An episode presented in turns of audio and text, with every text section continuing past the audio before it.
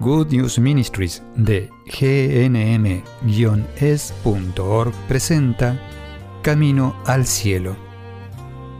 La vida es un viaje lleno de desafíos. A veces nos estancamos, a veces nos desviamos. Cuando caminamos con Jesús en el poder del Espíritu Santo hacia el lugar que Dios Padre pensó para nosotros, los resultados son mucho mejores de lo que podemos pedir o imaginar. Y aquí está tu anfitriona, Terry Modica, traducido en la voz de Graciela Ramos. Bienvenidos nuevamente al curso de Good News Ministries sobre cómo escuchar al Espíritu Santo. En esta sesión me gustaría compartir contigo una cosa muy importante que el mismo Señor hace para ayudarnos a saber si estamos en el camino correcto o no.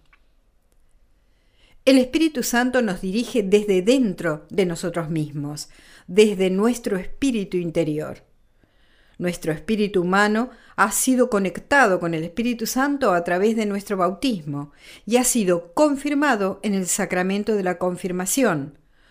Es renovado también en el sacramento de la Eucaristía y es restaurado en el sacramento de la confesión y en el sacramento de la unción de los enfermos es purificado.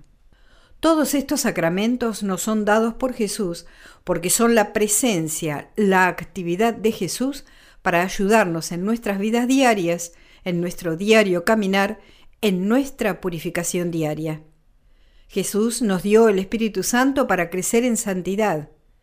Jesús nos dio al Espíritu Santo como nuestro Maestro, nuestro auxilio, para que podamos tener la mejor vida posible en la tierra y prepararnos para una vida magnífica en el cielo. Dios se juega mucho aquí. Ha invertido mucho en nosotros, así que no tiene ningún interés en dejarnos colgados, deambulando, confundidos. Quiere llegar Él mismo, su mensaje, hasta nosotros. Por lo tanto, cuando oramos y pedimos que el Espíritu Santo nos guíe y en oración creemos que hemos recibido alguna respuesta del Espíritu Santo, sin estar demasiado seguros de si es nuestra imaginación o no, Dios lo confirmará. Dios confirma sus mensajes en nosotros de muchas formas, de muchas formas creativas y sorprendentes. Después de todo, Él es el Creador y tiene una imaginación infinita. Así que abre tu mente hacia los caminos inesperados, al mundo a tu alrededor y a las formas en que el Espíritu Santo se está comunicando contigo. Una de esas formas en que Dios nos hace llegar sus mensajes es que podemos llegar a escuchar en misa una lectura que habla del mismo tema.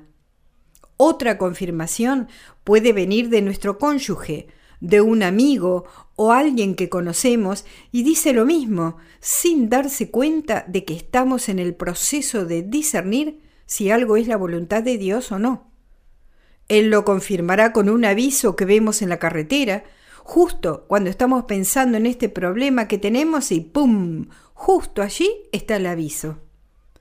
O tal vez sea un mensaje pintado en el costado de un camión que justo estamos pasando en la autopista justo en el momento en que estamos pensando en este tema.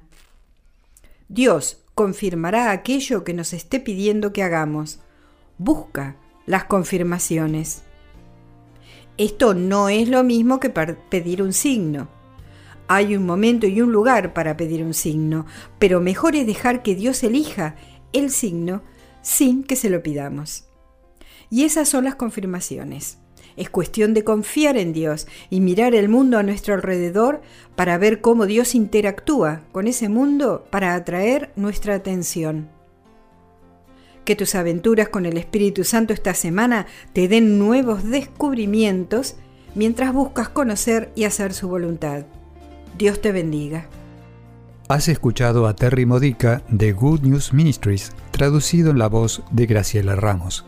Para más material edificador de la fe, o para conocer más sobre este ministerio, ven y visita nuestro sitio web en gnm-es.org. Encontrarás recursos en línea y mucho más para ayudarte a conocer el amor del Padre, para acercarte más a Cristo y ser lleno del Espíritu Santo. Visita hoy gnm-es.org.